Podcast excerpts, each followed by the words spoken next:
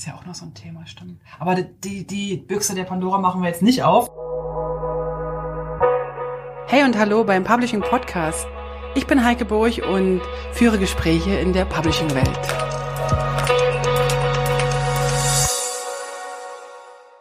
Herzlich willkommen beim Publishing Podcast. Wir sind hier heute im Harz in Braunlage und bei unserem alljährlichen, ich hätte fast Pupi gesagt, aber ich meine natürlich Publishing Wandern. Ich darf nicht mehr Pupi sagen, weil der Rainer, Rainer Klote zuhört und der mag das immer gar nicht so gern. Wir jedoch total gern. Wir treffen uns schon seit Jahren und gehen zusammen wandern in so einer kleinen Publishing-Gruppe. Und heute ist im Interview der Olaf Springorum. Schön, dass du da bist. Herzlich willkommen. Ja, danke, dass ich da sein darf. So, und jetzt geht's direkt los. Ich will von dir zuallererst wissen, was du als Kind werden wolltest. Das ist eine schöne Frage. Das ist aber schon eine Weile her, muss ich dazu sagen. Ich glaube, du hast heute das schon mal erzählt. Bei der Wanderung. Deswegen habe ich das nochmal im Kopf. Aber ich weiß nicht, ich habe es leider auch vergessen. Gib mir mal einen Tipp. Was habe ich denn soeben dazu gesagt? Ich weiß es nicht. Aber versuch doch mal zu überlegen, was du eventuell als Kind werden wolltest. Und wir, wir versuchen dann die Brücke zu schlagen zu dem, was du jetzt heute bist oder was du arbeitest. Nee, ich muss wirklich drüber nachdenken, was so eben da gefallen ist. Also, das finde ich schon spannend. Also. Das reichen wir dann noch nach, oder? Ja, wahrscheinlich. wahrscheinlich. Aber du weißt jetzt nicht, was du als Kind machen, werden, machen wolltest? Ja, ich muss schon ganz ehrlich sagen, dass ich ähm, schon während der Schulzeit so für das, was ich heute beruflich mache, eigentlich an zwei Stellen echtes Interesse hatte. Eigentlich ein bisschen was mit Mhm. logischem Denken und Mathematik zu tun hatte. Okay. Und auf der anderen Seite mit Illustrationen und ein bisschen grafische Dinge. Das Ja. zu kombinieren, wo ich mir nie einig war, wo geht's eigentlich hin zwischen diesen beiden, ähm, ich sag mal, Schwerpunkten, die ja schon in dem, in dem heutigen Beruf zusammen Mhm. kombiniert waren. Aber als Jugendlicher hatte ich keine Ahnung, wie das in der Zukunft sein konnte. Du hast gedacht, du musst dich entscheiden. Es war interessant der Punkt. Ich habe mich nicht entscheiden müssen, weil Mhm. eigentlich die, die Initiative doch durch einen, einen Tipp meiner Mutter zufälligerweise gekommen ist, die damals einen Beruf rausgefunden hat für mich, den's, der ganz, ganz unbekannt damals war. Der da war? Reprograph hieß der Beruf. Reprograph. Das also heißt, eine ist das der Reprofotograf oder noch was anderes? Nee, es ist noch was anderes. Der Ah, okay. Reprofotograf, der kümmert sich wirklich hauptsächlich dann auch um Reprofotografie und ausschließlich Ja. um Dunkelkammern. Der Reprograph, der hatte mehrere Standbeine eigentlich Okay. in dem Bereich. Das ist damals ein Ausbildungsberuf gewesen, der ähm, eine Klammer gebildet hat zwischen Druckvorstufe Mhm. und ähm, den Leuten, die eigentlich in der frühen Lichtpauserei große Pläne Ja. für Architekten dupliziert haben. Jetzt muss ich mal ganz kurz für die Jüngeren eingreifen. Der Olaf ist jetzt nicht 21 mehr. Vielleicht 29 plus oder so. Ich weiß nicht genau. Ein bisschen plus. Wann genau. hast du deine Lehre angefangen? Ich habe meine Lehre in 1985 Okay. Genau. Ich bin jetzt also seit 33 Jahren in dem Beruf Wow. und muss ganz ehrlich sagen, dass es eigentlich ohne Unterbrechung war. Dass ich also Ja. die, den Bereich Mediengestaltung, auch wenn er früher analog war und Ja. dann irgendwann die digitale Welt angefangen hat, äh, mich nie losgelassen hat. Hat mich Selbst, fasziniert. selbst Ja. in der Zeit und damals ähm, auch das für die Jüngeren nochmal als junger Mensch, wenn man die Schule durchlaufen hatte, gab es Ja. sogar Wehrzeit und selbst diese Wehrzeit in, bei der Bundeswehr äh, als Wehrpflichtiger ähm, habe ich damals als Reprografie-Soldat gemacht. Ich habe Luftbilder retuschiert. Und Nee. Das, doch, tatsächlich. Und Also Luftbilder retuschieren heißt, du, du machst die, die, die Google Maps und, und machst gewisse Sachen raus. Äh, hast irgendwelche Sachen zu rausretuschiert. Zeiten, als es keinen Computer gab dafür. Ja. Es war wirklich in der Dunkelkammer, wo Ja. man wirklich tatsächlich fotografierte Schwarz-Weiß-Bilder bekam. Die auch vom, vom Flugzeug fotografiert wurden. Korrekt. Und die man dann mit einer Zwei-Raum-Klimschkamera, die Älteren wissen, was das ist. Ich habe keine Ahnung, wovon du redest.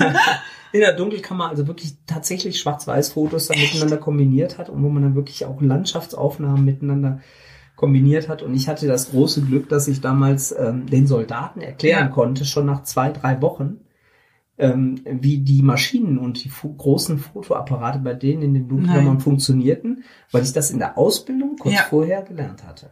Also selbst da in der Zeit ähm, ist das äh, aus heutiger Sicht absolut berufsnah zu dem, was ich heute immer noch mache. Sag mal, könntest du jetzt die Sache noch machen? Also könntest du in der Dunkelkammer sein und könntest noch richtig arbeiten? Also wenn jetzt die Gegebenheiten so wären wie damals? Ja, das ist aber auch kein Hexenwerk. Ach so.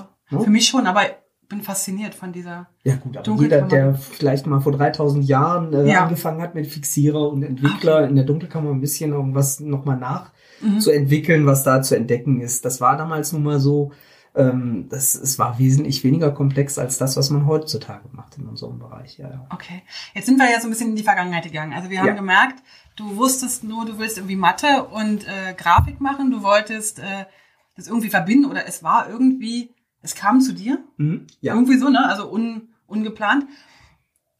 Und wenn wir jetzt, wenn ich dich heute fragen würde, was auf deiner Visitenkarte steht, mhm. sag mir mal, was steht denn da drauf? Also die große Klammer, die ich mache, ist, ich bin Ausbilder für Mediengestaltung. Ja. Unterstütze wirklich Leute, die in dieser Branche mhm. ähm, versuchen, ihr Tagesgeschäft zu bewältigen, mhm.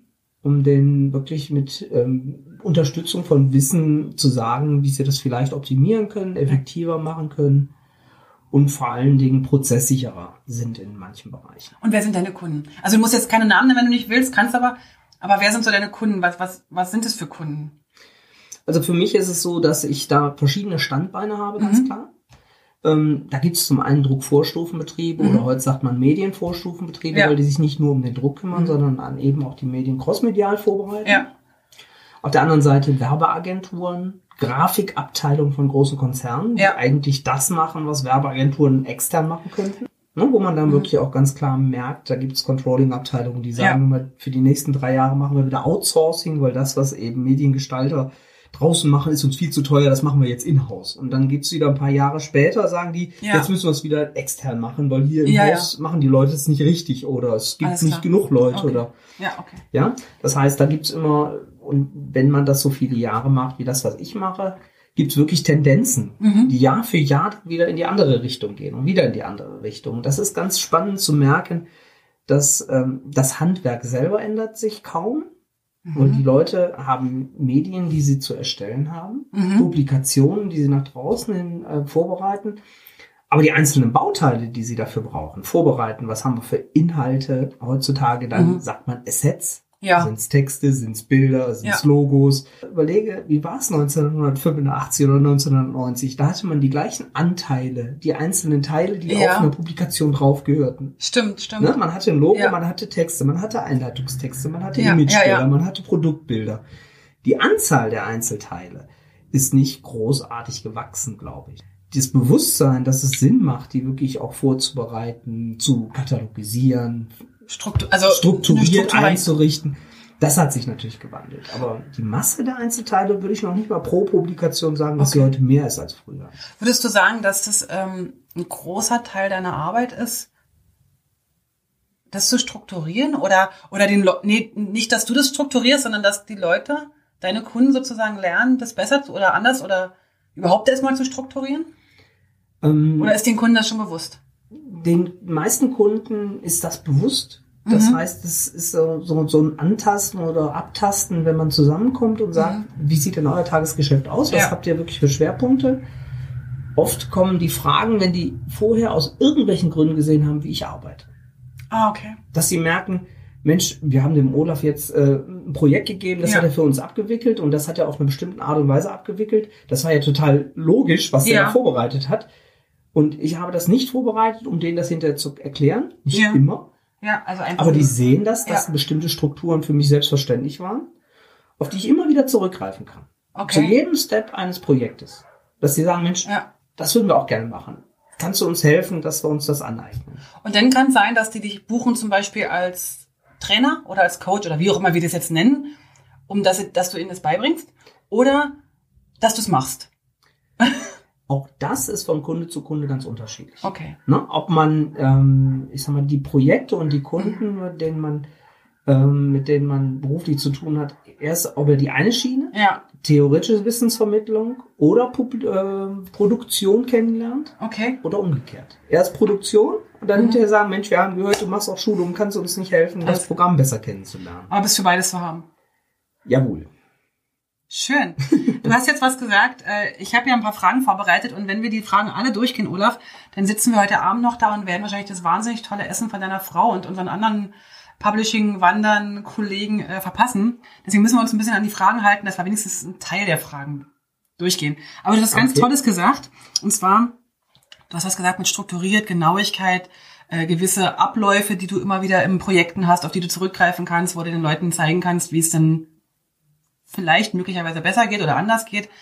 Und zwar in der Vorbereitung auf das Gespräch jetzt hier habe ich mir überlegt, was, wie würde ich dich jetzt beschreiben? Also ich muss ganz klar sagen, ich habe mir überlegt, wenn ich jetzt den Olaf empfehle, und das habe ich ja auch schon gemacht, dann muss ich ja irgendwie den Leuten sagen, warum ich dich empfehle. Und da ist mir immer wieder, kommt mir so ein Satz in, den Sinn, du eigentlich für mich für, also eine absolute Qualität stehst. Also zumindest wirkt das so und die Projekte, die du mir zeigst, die sind immer super, aber auch für Hilfe und Freundlichkeit. Also die Kombination ist, ist unter den, den Technikern, also nicht immer so in, in, so in Balance, sagen wir mal mhm. so, ne? Also entweder da ist halt irgendwie der Technik, technische Nerd, der kann und äh, tolle Sachen technisch umsetzen kann. Und dann fehlt so ein bisschen die soziale oder die Erklärbär-Komponente. Mhm. Und du hast es so, finde ich, so fantastisch im, im Paket. Und jetzt kommt eigentlich die wichtige Frage, wie machst du das? ja, erstmal muss ich sagen, äh, schönen Dank, mir ist das nicht so bewusst. Vielen Dank für das Kompliment. Gerne, also, sehr gerne. Ich muss ganz ehrlich sagen, dass ich da nicht drüber nachdenke. Und es, ist ganz, ah, okay. es ist schon so, dass ähm, ich glaube, dass in jedem Bereich jeder auch irgendwo Grenzen hat und irgendwelche ja. Vor- und Nachteile hat. Ähm, als, als Beispiel, wenn du mich fragst, wie machst du sowas, ähm, stelle ich fest, dass manche Leute mir das attestieren, dass ich wirklich diese Klammer gerne mache okay. zwischen diesen Nerds, mhm. diesen Nerds. Ja, den anderen. Ne? Wenn man das so, so hört, hört Du bist aber auch an. teilweise Nerd, ne? Also machen wir uns nichts vor. Und das ist aber, das ist, das gibt kein Schwarz und Weiß in dem Bereich. Okay, alles klar. Das gibt für mich nämlich nur Graustufen, wo man wirklich sagt, in dem Bereich geht man schon ein bisschen mehr mhm. in die Tiefe. Was mhm. für den einen Nerd ist, ist für den anderen wirklich Killepup. Das ist Kindergeburtstag. Ja, ja, genau. Ja. Und was ich unglaublich schön finde und auch sehr zu schätzen mhm. weiß über diese gesamte, ähm, ich sag mal, das soziale Netzwerk mhm. rund um das Publishing, was sich eigentlich durch ein, eine Initiative der eDux über den Tim Gu das erste Mal kennengelernt habe. Also die, ganz kurz, die eDux sind die InDesign User Groups, die es in Deutschland und auch mal in der Schweiz eine Zeit lang gab, wo man sich trifft zum Thema InDesign eigentlich. Aber mittlerweile, glaube ich, haben wir den Bogen in Richtung Publishing gespannt. Ja, hängt auch damit zusammen, dass man es eigentlich nicht mehr auseinander ja, genau. Dass man nicht nur das mhm. an einem Programm ausmacht, sondern das Publishing ist nun mal wirklich nicht nur ein InDesign, sondern genau. wirklich das, was ringsrum passiert. Mhm. Nur diese User Groups, die sich darum mhm. gebildet haben und auch die soziale, ähm, ich sag mal, Bereitschaft, sich auszutauschen, die ich da so kennengelernt habe, die ist so wertvoll geworden, dass man dann sich mit Nerds austauscht. Ja. Und auch genau das Gefühl, ähm, was bei so einem Interview da ist, das auch zu vermitteln und anderen ja. Leuten zur Verfügung zu stellen, zu sagen, hey, ähm, erstens ist es, ist es für jeden von 0 bis 100 äh, äh, ausbaufähig, dass mhm. man wirklich anfängt, ganz klein, klein zu denken. Oder dass man wirklich auch merkt, Mensch, die und die äh, kommen zu Lösungsansätzen, die, äh, die pauschal zu benutzen sind für jeden. Okay. Und die für jeden auch greifbar werden. Und da die Freude zu haben, dass man, wenn man verschiedene Leute hat, die sich spezialisiert mhm. haben, dann die Klammer zu machen und zu sagen, ihr könnt Teil davon sein oder ihr könnt auch ähm, Teil davon äh, Teil ja. davon haben, um euer Tagesgeschäft zu bewältigen. Also davon wirklich zu profitieren. Mhm. Und ähm, da bin ich gerne der Mensch, der dann wirklich ja. auch die Brücke schafft, wo ich denke, Mensch, das ist so interessant, was du gerade erzählst. Das hat der andere noch nie so gehört. Und dann merke ich, dass in meinem Kopf was passiert, dass man es umformuliert auf die Sprache desjenigen, der es eigentlich hören müsste. So, so, du bist so ein bisschen der, der Übersetzer, ne? So Nerd, Mensch, Mensch, Nerd. Mag sein. Also hört sich jetzt sehr plakativ an, aber also ich sehe mich auch manchmal so, dass ich manchmal das Gefühl habe, die Programmierer erzählen mir irgendwas und dann setze ich halt in Projekten um mhm. und muss mit Redakteuren arbeiten. Mhm. Aber wenn der Redakteur mit dem Programmierer sprechen müsste, ja dann sprechen die unterschiedliche Sprachen, obwohl sie die gleiche Muttersprache haben. Ja. Und ich glaube, da sehe ich dich auch so ein bisschen drin, dass, dass wir so die Übersetzer sind. Also, dass wir so, guck mal, das ist alles gar nicht so schlimm. Da sind nicht nur Eins und Nullen, mhm. sondern da ist ein Nutzen für dich dabei. Also, ja. so sehe ich es bei dir auch so. Ja, was dabei natürlich passiert, und das muss ich ganz ehrlich sagen, dass, äh, wenn man verschiedene Fachbereiche sieht und auch äh, das Spezialwissen in manchen Bereichen mhm. sich anguckt, ähm, je mehr man diese Neugierde behält, diese ha. Neugierde, Neugierde ja, wirklich ja. da reinzugehen und zu sagen, boah, warte mal, ist das vergleichbar mit diesem Spezialwissen? Diese beiden Schwerpunkte, ja. die haben ja Gemeinsamkeiten, dass man dann in seinem Kopf merkt, dass dann auf einmal Querverbindungen losgehen. Und das kann nur funktionieren, wenn man so neugierig bleibt. Da hast du jetzt, ich habe dich gerade schon gerade kurz unterbrochen mit meinem Aufschrei. Du hast mir ein Lieblingswort genannt, nämlich Neugierde. Mhm. Ähm, wo ich also immer noch überlegen muss, ob es eigentlich Neugier oder Neugierde heißt. Vielleicht kann ja mal einer von den Hörern mehr, mich aufklären. Hast du eine Ahnung? Neugier oder Neugierde? Die Neugier? Die Neugierde? Egal. Ich weiß es nicht genau. Nee, ist also, also spannende, eine spannende Frage. Wir müssen ja. mal weiter klären, aber vielleicht an anderer Stelle. Jetzt muss ich dich ganz kurz fragen. Ich frage bis jetzt jeden, ähm, den ich im Interview hatte. Wie kaum, also warum bist du neugierig? Und, und wie hältst du das am Leben? Hm. Äh, Frage, ähm, also einmal kannst du für dich antworten und einmal kannst du vielleicht überlegen, sollten jetzt jüngere Leute dazuhören, die vielleicht in der Ausbildung sind oder so, dass die sich vielleicht davon also inspirieren lassen können. Also eigentlich geht die Frage so in die Richtung. Wie wird man oder wie bleibt man neugierig? Gierig? Und wie, vor allem, wie machst du das? Das ist eine schwierige Frage, ich weiß aber. Also für mich ist das keine, kein Aufwand. Für mich ist das keine Arbeit, neugierig zu sein, wo ich mich also in den Hintern trete, da musst du wissbegierig sein, ja, okay. da musst du jetzt noch Wissen sammeln, da musst du noch Wissen sammeln. Sondern ich bin ein Mensch, zu meiner eigenen Entlastung versuche ich Dinge einzusortieren. Das, das heißt, Schubladendenken, praktischerweise ohne dir zu negativ zu bewerten. Ich finde, das ist ein total positives Wort, Schubladendenken, weil ich total gerne die Dinge in bestimmten Schubladen habe. Ja. Ja, also es sind so autistische Züge in meinem Kopf, wo ich wirklich genau weiß, ich hätte die ganz gerne zusortiert. Um, dass du da eine Sicherheit hast für dich? Eine, eine, also so eine Ruhe oder? Ja, aber nicht, weil ich ähm, da ein Problem bei mir mhm. sehe, sondern weil ich dann die Prozesssicherheit als total angenehm empfinde. Ja, okay, alles ja? klar. Dass mhm. ich wirklich dann auch wirklich das Gefühl habe, das ist auf die Art und Weise einzusortieren, mhm. egal ob es darum geht, es gibt um ein Fachwissen, wo heute jemand sagt, hast du denn die Funktion schon kennengelernt? Wo ich denke, Mensch, wenn die so ähnlich ist wie bei dem Fachwissen und bei dem Programm ja. oder bei dem Problem, dann kann ich damit auch viel schneller mit umgehen, weil ah, ich dadurch, dass es ähnlich in meinem Kopf einsortiert mhm. werden, mhm. Ähm, dass man die ähm, schneller bewerten kann und schneller mhm. einsetzen kann. Und dass man sagt, Mensch, wenn das und das eine ähnliche Funktion hat und dann auch eine ähnliche Lösung mhm. anbietet, dann hast du auch direkt drei Leute und drei Projekte, wo du denen sagen musst, Mensch, das ist genau das, was ihr seit drei Monaten sucht. Ja, klar, alles klar.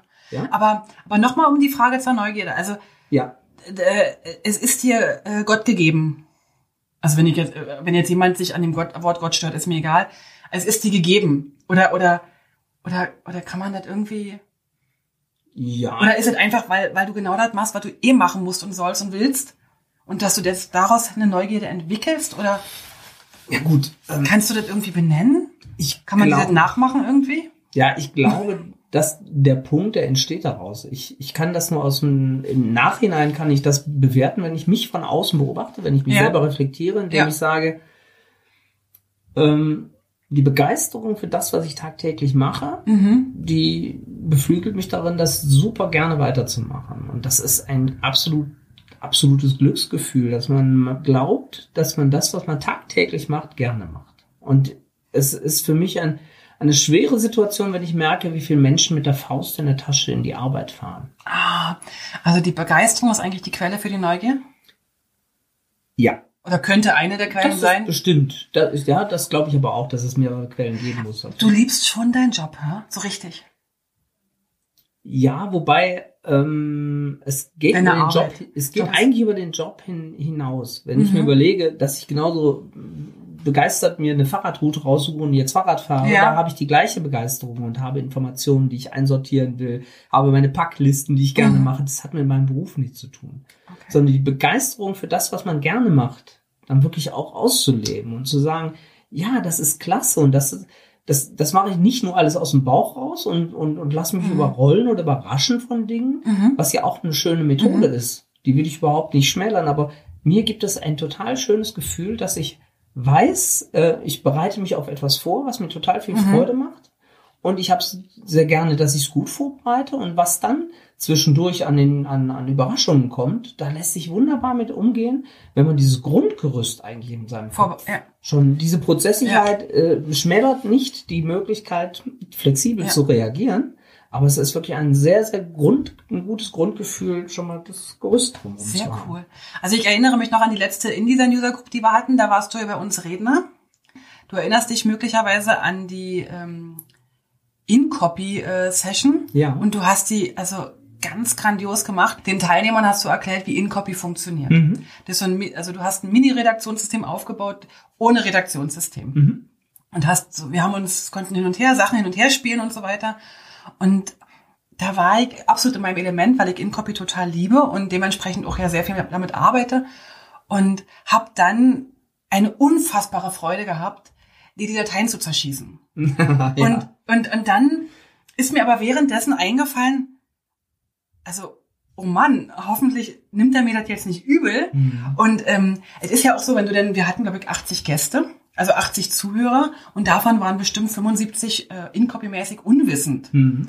Und dann habe ich mir überlegt, das wollte ich eigentlich überhaupt nicht. Aber ich hatte in dem Moment, ich war in so einer, in so einem Flow drin und habe dir da meine In-Copy-Dateien nicht zerschossen, aber ich habe sie optimiert nach meinen äh, Ich Spaßregeln. erinnere mich an deinen Gummibärchen-Text. Genau. Und, und dann hast du da total souverän reagiert und ähm, hast du doch alles wieder geflickt. Also auch um einfach zu zeigen, wie halt Redakteure manchmal arbeiten äh, oder wie halt andere In-Copy-User manchmal arbeiten und Mhm. Fehler machen und du hast die Fehler wieder korrigiert und und so weiter und so fort. Aber da das hat, wollte ich dir eigentlich schon lange mal sagen, dass mir das total leid tat, dass ich dich unvorbereitet da hab ins Messer laufen lassen. Aber ich wollte dir auch sagen, dass du das ganz souverän äh, äh, gelöst hast. Wie war das für dich? Ich Hat dich genervt? Nein, ganz im Gegenteil. Ich fand das eigentlich sehr schön. Ich fühlte mich auch so ein bisschen, ähm, ich, ich will jetzt nicht sagen sportlich herausgefordert, sondern ich fühlte mich eigentlich ähm, richtig eingeschätzt von euch. Weil Ah, okay. du warst nicht alleine, ihr Ja. habt ja zu mehreren Leuten, äh, wart ihr bereit, netterweise live vor den Ja. 80 Zuhörern da ähm, an, an diesen Dokumenten zu arbeiten. Und äh, dass da Überraschungen mit drin waren, das war genau der Wunsch, dass man wirklich sagt, Ja. ich möchte gerne den Leuten live zeigen, wie das Ding Mhm. funktioniert. Das war toll. Und ähm, gerade bei einem einfachen Redaktionsworkflow, so nenne ich das, kein Mhm. Redaktionssystem, sondern nur rein pur InDesign und Ja. InCopy als, als Workflow, dass es wirklich auch für jeden überschaubar ist, dass Ja. es im Tagesgeschäft auch so sein kann. Dass Redakteure wirklich dann auch mal Dinge machen, die unerwartet sind und trotzdem funktioniert's, wenn man da so einigermaßen weiß, wie die Strippen zusammenzuführen sind. Und ähm, das live in so einem in so einem Vortrag zu machen, erinnere ich mich, ähm, das macht, glaube ich, den Zuhörern immer am meisten Freude, auch dann dabei Ja. zu bleiben. Ja. Und das finde ich dann sehr belebend. Und Okay. ähm, so ein Dozenten-Bashing zu machen, ähm, das ist auch was, was dann die Zuhörer selber auch schnell mal ähm, zusammenführen und sagen, oh, jetzt mal gucken, ob er Ja, damit genau. umgehen kann oder nicht. Genau. Und Hast deswegen du- dieses Frotzeln dann Ja. auch vor diesen Live-Zuhörern, ähm, das ist mir vor Jahren schon mal in einem Vortrag bei einer PubCon in Berlin so untergekommen. Da Okay. habe ich mit dem Stefan Mitteldorf Ja, genau. Ähm, auch so ein, ein Zweierspiel auf der Bühne vorgemacht, wo er mit Office-Dokumenten Ah, genau. und bei mir in InDesign die Programme miteinander Ja. kommuniziert haben. Das heißt, eine Excel-Tabelle, die dann automatisch mit, äh, mit einem InDesign-Layout äh, verknüpft Ja. wurde.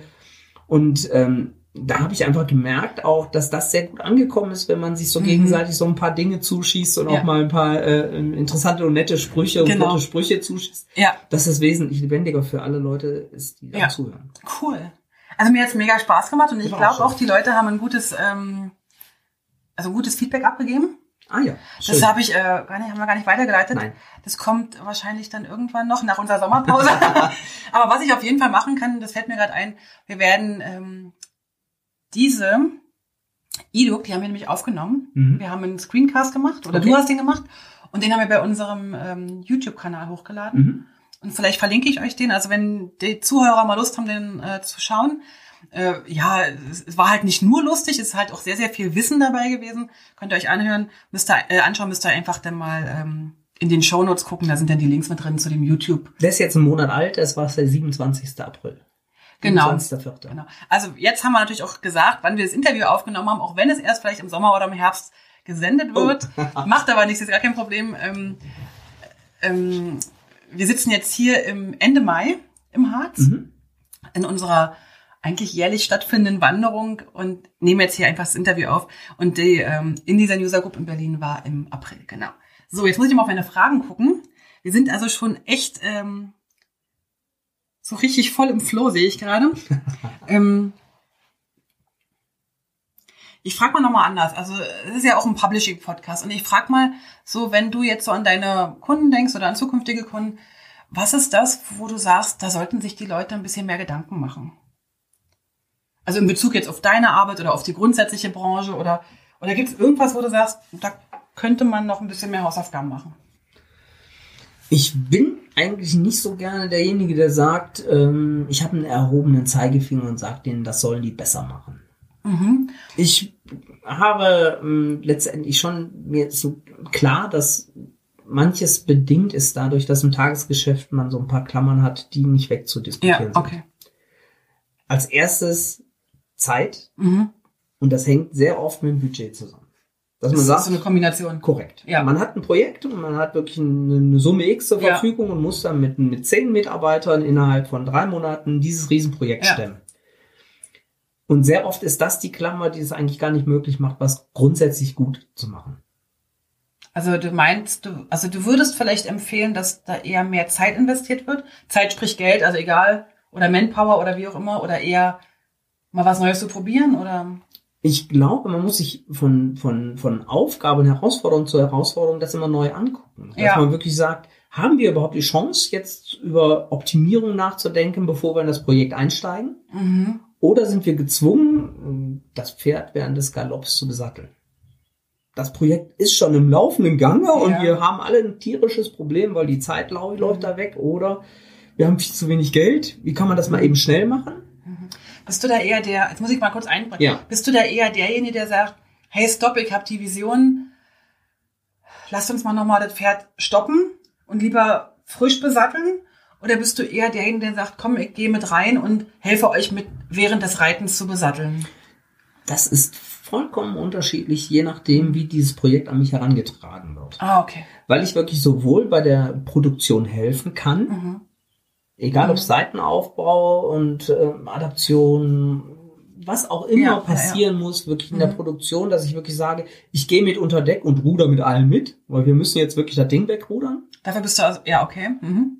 Oder jemand sagt, Mensch, Olaf, guck dir mal an, wie wir seit Wochen rudern. Hast du eine Idee, wie wir, wie wir besser steuern können? Sehr gut, alles klar. Und das, das Schönste ist, ähm, dass man auf die Art und Weise in ein Projekt reinkommt und beim Mitrudern erkennt, wo die Stellschrauben sind. Wo sind Stellschrauben? Ja. Man sagt, pass mal auf, wir bringen das Schiff mhm. jetzt hier irgendwie in den Hafen und zwar wirklich irgendwie. Mhm. Aber ich weiß, nächstes Jahr habt ihr nochmal die Route vor. Ich habe jetzt mutiert und aufgeschrieben zwischendurch ja. beim Rudern, was wir für nächstes Jahr uns mal anders überlegen können. Alles klar. Und auf der, auf der Reise selber, während des Mitruderns, mhm. ähm, bin ich aber nicht allein derjenige, der so mhm. sein kann. Weil man kriegt dann auch mit, es gibt ähm, Leute, die diese Vision, wie du es gerade genannt mhm. hast, auch im Kopf haben. Ich habe sehr oft äh, Mitstreiter, die ähnlich ja. denken, wo man dann sagt, Mensch, euch ist auch schon aufgefallen, dass man da und da was optimieren könnte. Und dann setzt man sich mit den Leuten, die wirklich dann auch so ein Multiplikator für, für logische ja, Sachen ja. sind, auch zusammen. Es ist also nicht immer nur eine One-Man-Show, sondern ganz im mhm. Gegenteil. Dann, dann fällt es einem entweder direkt im Team mhm. ein oder es fallen noch zwei, drei Leute einem ein, die dabei ganz wichtig wären mal konkret gesprochen. Ja. Man hat ein Projekt, was jetzt irgendwie mit Hängen und Würgen fertig geworden ist, weil ja. man jetzt geholfen hat anzupacken. Mhm. Und dann stellt man fest, aber an der und der Stelle wären eigentlich drei Skripte gut möglich gewesen. Also Skripte jetzt im InDesign zum Beispiel Sachen zum Beispiel, zu erleichtern, ja. Okay. Ja, Skripte sind ja dann wirklich, um Handgriffe wirklich mhm. dann auch hintereinander äh, automatisieren ja. zu können, ja. um etwas dann effektiver zu machen. Ja. Und da bin ich nicht der Spezialist, weiß aber, wer Spezialist sein kann, indem der Gregor zum Beispiel als Gregor Fellenz jemand wäre, ja. wo ich sage, Mensch Gregor, hast du eine Idee, wie man sowas nicht perfekt skripten ja, könnte? Genau. Dann würde ich dem Kunden mhm. das empfehlen um die zusammenzubringen und sagen, nächstes Jahr haben die die gleiche Route vor. Aber vielleicht kann man das ein bisschen erleichtern. Und das ist wirklich wieder so, um den Bogen zu, zu schlagen zu diesem sozialen Netzwerk von Publishing-Experten. Also wenn du soziales. Netzwerk meinst, meinst du unser Netzwerk, also nicht sozial im Sinne von Social Media. Ja. Also eher unser das Netzwerk, das Publishing-Netzwerk, mhm. dann so wirklich auch äh, kennenzulernen, da bin ich total dankbar über die ganzen Jahre, wo man sich dann immer wieder mhm. über den Weg läuft, weil man merkt, das sind Ressourcen von Leuten, die genauso denken, mhm. die in, in, in Lösungsansätzen denken und total Freude dran haben, Lösungsansätze zu erleben und ja. auch zu verteilen ja. und andere Leute daran teilhaben zu lassen, um gemeinsam zu merken, wir gehen gemeinsam ohne Faust in die Tasche morgens zur Arbeit, sondern wir haben alle Spaß daran, Lösungen zu erreichen, um dann angenehmer zu arbeiten. Ja. Das ist ein, spannendes Bild mit der Faust in der Tasche. Ähm, scheint noch verbreitet zu sein. Ich bin so dankbar dafür, dass in meinem Umfeld, also in meinem beruflichen, aber auch im privaten Umfeld so wahnsinnig viele Menschen sind, die diese Faust nicht haben. Ja. Und dass ich eigentlich sagen kann, dass ich in meinem beruflichen Umfeld, also in unserem Netzwerk, wo wir jetzt so sind, oder Netz, sprich, hört sich Netzwerk, also in, in dem Bekanntenkreis, wo wir halt miteinander arbeiten, unser Kollegen, wir sind ja alle selbstständig, Mhm. äh, und unter Kollegen, dass wir da eigentlich uns eins so ein bisschen die, die, die Freude am, an unserer Arbeit Mhm. so ein bisschen oder die Begeisterung dafür. Ähm, bin ich sehr dankbar dafür. Und wenn wir schon mal jetzt dabei sind, an unserem Netzwerk zu sprechen, ich würde gerne noch so ein bisschen Persönliches erfahren. Also das, war, das andere war durchaus persönlich, gar keine Frage und will um Gottes Willen nicht ähm, nur beruflich. Ähm, ich möchte jetzt eine Frage stellen, die, die du wahrscheinlich nicht erwartet hast. Und du erzählst mir mal ganz kurz, wenn wir jetzt zum Thema persönlich kommen, was ist dein Super Oschi?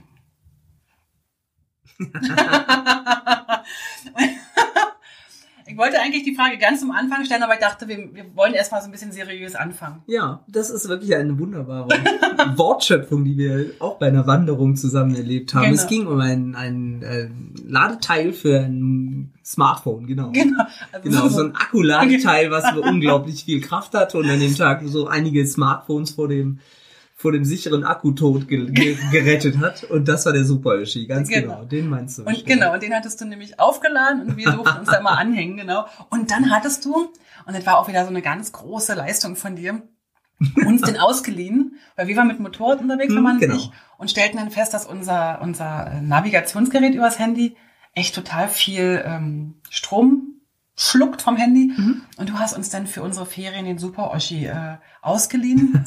Und es auch in den Ferien, denn wir waren dann irgendwie, weiß ich gar nicht, zwei, drei Wochen unterwegs mit dem Motorrad. Und das war so jeden Morgen, hast du den Super Oschi aufgeladen und abends, komm, den Super Oschi müssen wir in die Ladesche, also in, an die Steckdose hängen.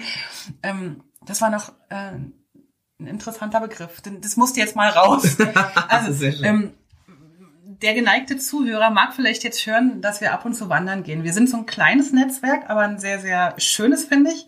Ähm, und zwar sind wir, das war mal ursprünglich eine PubCon, also eine Publishing-Konferenz. Korrekt. Ähm, ja, genau. die war ganz am Anfang mal in, in München. Da warst du dabei, da haben wir uns beide kennengelernt, kannst du dich erinnern? Ja, die Deutsche Publishing Konferenz. Da Genau. hieß es noch DPK. Die PK. Und da hattest du noch lange Haare, kannst du dich erinnern? Ja. Gut. Da Ähm, hatte ich noch ein Wettrennen mit meinem Sohn.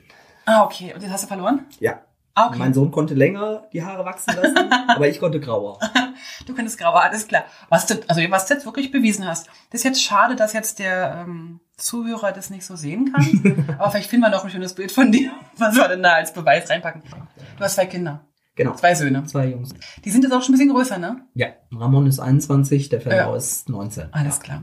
Da sind wir ja so ein bisschen in der gleichen Liga mit dem, Mhm. mit, den, mit dem Alter der Kinder. Ja. Und den grauen Haaren Gott sei Dank noch nicht. Also ich finde es bei dir sehr, sehr schön. Aber ich, ich, ich, ich finde das jetzt auch bei mir gut, dass es noch sich Zeit lässt.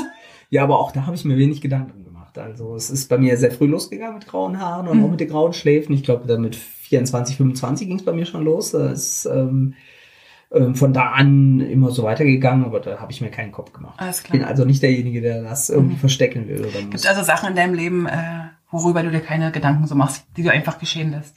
Ja, das will ich doch hoffen. Alles klar. Ähm, erzähl mal nochmal vom Wandern. Also wir sind ja dann von der Publishing-Konferenz. Es gab dann eine Publishing-Konferenz in Berlin, eine. Und ich glaube, auf die, also es war dann schon die zweite im Prinzip, an der wir gesagt haben, wir müssen mal zusammen wandern gehen. Wir müssen mal was machen, was nicht Konferenz ist. mhm, genau. Ich glaube, der Gedanke ist sogar in Berlin entstanden. In so einer, in so einem veganen Café, kannst du dich erinnern? Ja, ich glaube, ja, genau. Der Gregor war dabei, ähm, wir alle, Stefan Mitteldorf, der Klaas Posselt, Ja. Ecke Burg. Äh, wir haben Damals übrigens noch Koch, nebenbei gesagt. Ah, da warst du noch nicht verheiratet.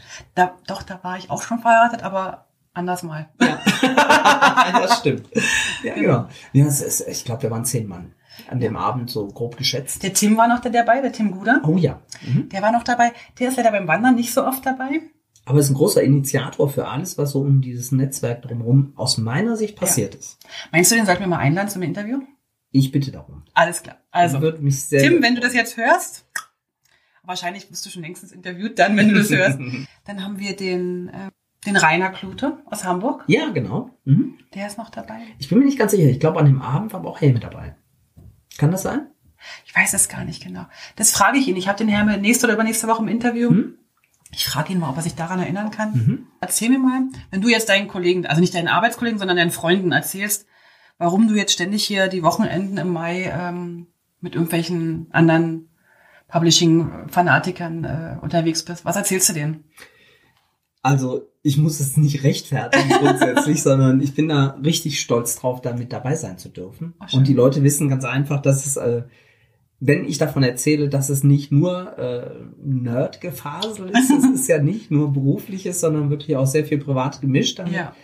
Ähm, wir sind aber auch alle, und das merkt man ganz einfach, wenn wir uns drei bis vier Tage pro Jahr so zusammensetzen, äh, vor ähnliche Situationen gestellt. Also es ist ja nicht immer alles rosa-rot, sondern es gibt Ja. ja, auch Dinge, die für, für Leute sch äh, schwer sein können Mhm. und spannend sein können, wie sich was über die Jahre entwickelt, weil Mhm. unsere Branche ist, sie bleibt nicht stehen. Ja. Und es gibt auch ähm, im, im Umfeld von Freiberuflern, wir sind alle Freiberufler oder hauptsächlich Freiberufler, wenn wir Mhm. zusammen wandern gehen, stelle ich das immer wieder fest, dass wir von der Konstellation, wie wir unser Geld verdienen, in Anführungsstrichen, Ja. ähnlich aufgestellt sind. Es sind, glaube ich, nur zwei, die angestellt sind, ne? Deine Frau und mein Mann. Ähm, bei Andrea? Weiß ich nicht. Andrea ist jetzt auch angestellt, stimmt. Andrea war ja aber auch selbstständig, ne? Vorher. Genau. Also Stimmt. da sind wir alle als kleine Unternehmer unterwegs und versuchen in, über Jahre hinweg Mhm. auch wirklich damit umzugehen. Mhm. Und jeder hat natürlich auch seine, sein privates Umfeld, was dabei ganz extrem wichtig sein muss, um Mhm. sowas überhaupt machen zu können. Mhm. Weil wenn man als One-Man-Show in Anführungsstrichen unterwegs ist und keiner von uns hat eine große Firma mit 20 Angestellten. Genau. Das wird mir auch immer so bewusst, dass wir also eine ähnliche Konstellation ich, haben. genau, ja. ähm, dass äh, es da auch so im, im, im persönlichen Tagesgeschäft, ohne jetzt an Programme oder Publishing oder sonst was zu denken, äh, Übereinkünfte haben. Das echt ganz spannend ist, wie geht ihr damit um, wie geht ihr damit Genau. um? Das Hatten wir jetzt ja gerade unten, also wir haben ja gerade darüber gesprochen, oder du hattest mit dem Stefan, glaube ich, angefangen, habe ich ein bisschen eingemischt. hm, Da ging es ja um, um Termine, Kontakte, äh, Mailsverwaltung, Projekte und so weiter, also Projektmanagement eigentlich. Und das findet der Austausch statt und der ist unfassbar wertvoll, finde ich. Also Mhm. die, ob man denn entscheidet für sich, okay, man macht es genauso oder anders oder so, Mhm. aber durch die Fragen und durch den Austausch, finde ich, passiert, ist also fast wie so ein Weiterbildungswochenende. mhm. Aber es ist so ein, so ein bereicherndes Wochenende. Also nicht nur, nicht Ja. nur, nicht nur Wissen an sich, sondern auch so menschlich, oder? Ja. Weil das bleibt einfach nicht aus, dass man das kombinieren muss. Mhm. Wenn man sich wohlfühlen will mit Mhm. dem, was man wirklich macht, jeden Tag macht, dass das eigentlich immer in einem Rahmen von einer persönlichen Situation stattfinden muss. Was abgestimmt drauf sein muss. Und jetzt müssen wir natürlich noch noch mal äh, zwei Punkte ansprechen. Also unser Publishing Wandern heißt ja nicht Publishing Wandern, weil wir nur rumsitzen, sondern weil wir wandern. Also neben unserem fachlichen, menschlichen ähm, Business-Austausch findet ja auch noch die gesunde, der gesunde Aspekt statt. Mhm. Wir wandern. Und ernähren uns hier ganz besonders wertvoll. Wir nennen uns hier besonders wertvoll, weil der Klaas und deine Frau die Küche fantastisch schmeißen. also eigentlich, ei- also wir, wir, die Idee ist eigentlich, dass wir alle zusammen kochen immer Mhm. und zusammen essen auch und wir essen alle total gerne und wir kochen zum Teil gerne Mhm. und wir haben fantastisches Essen. Also wir haben wirklich, wir sind hier eigentlich so ein Gourmet-Restaurant Mhm. für die drei oder vier Tage, wo wir immer zusammen sind. ja. Und wir wandern auch viel.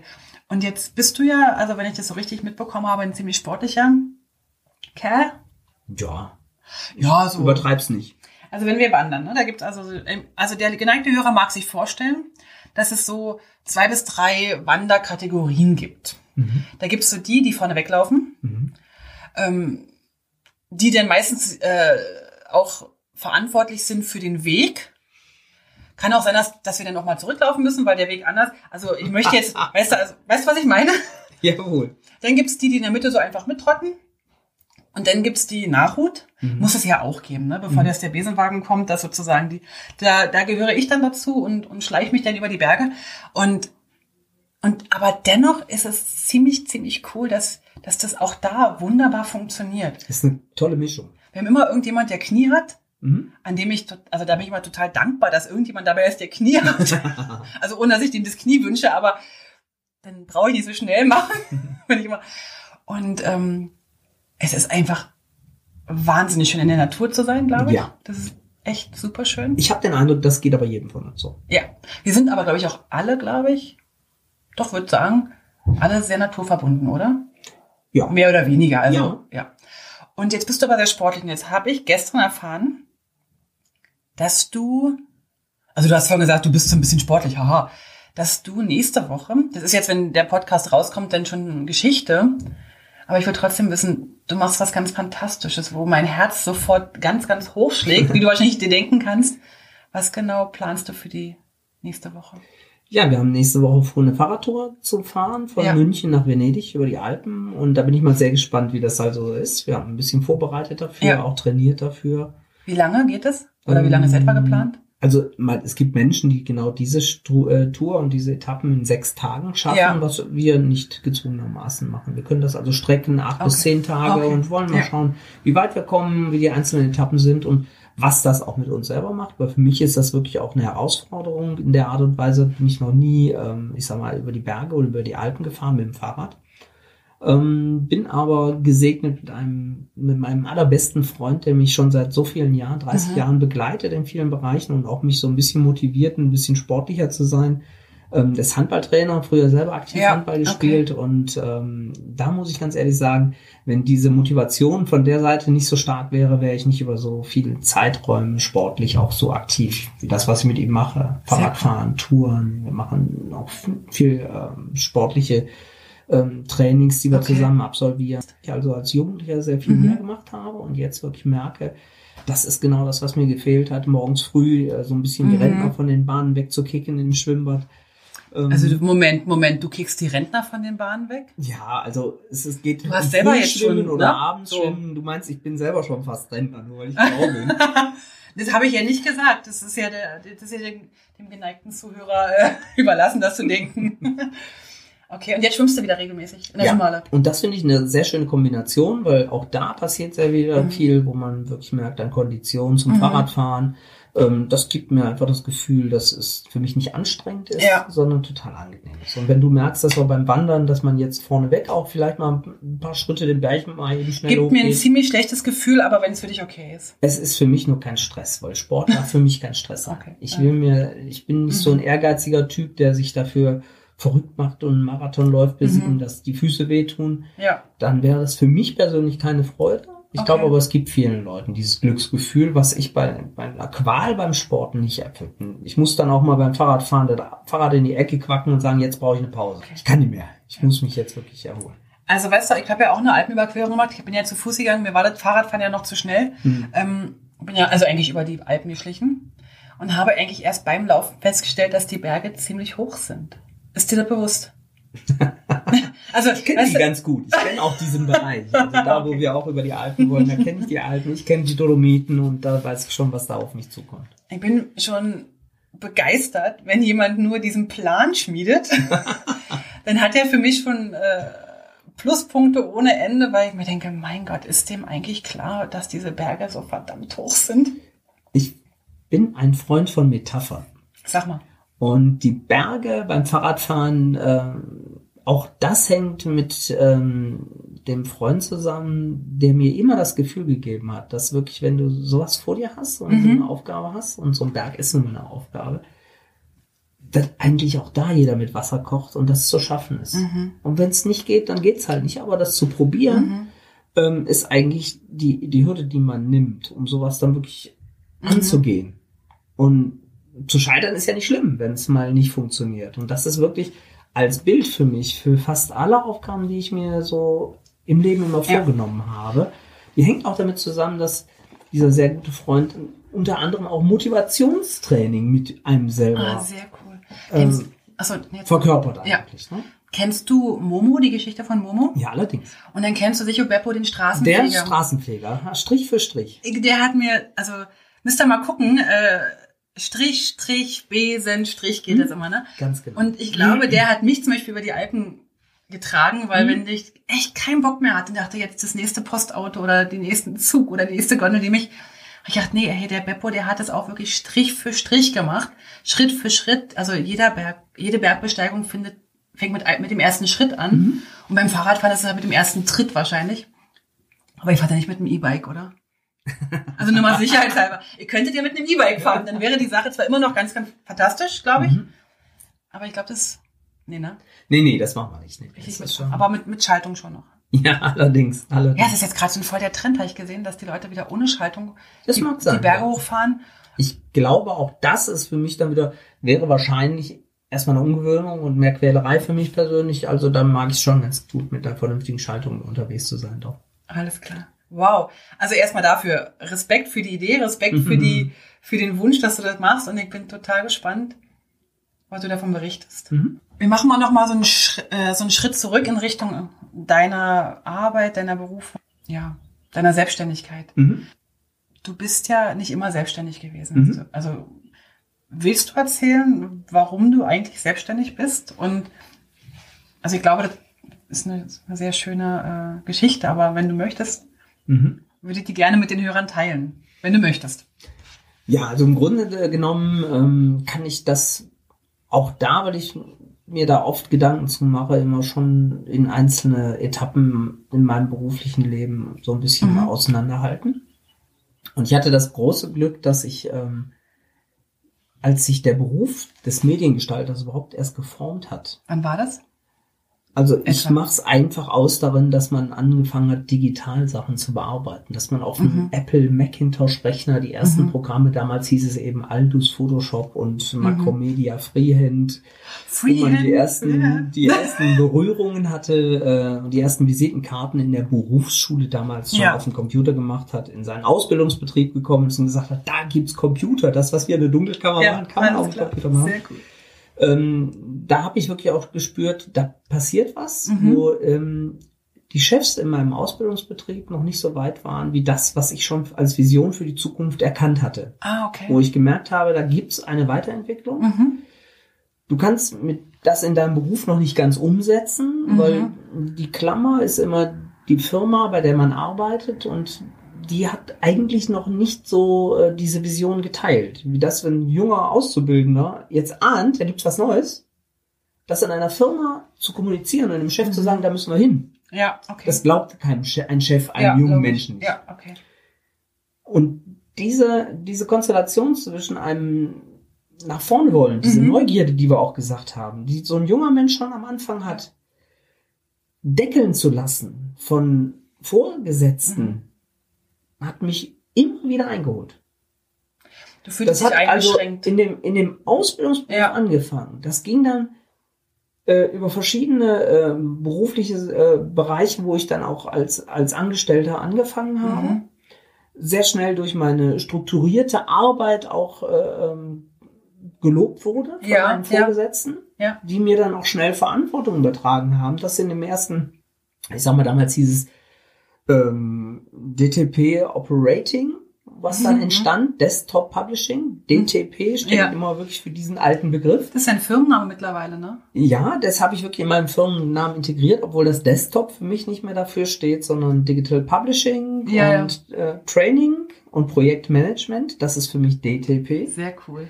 Diese Kombination ist nach wie vor, Mhm. zieht sich durch Okay. mein Berufsleben eigentlich durch.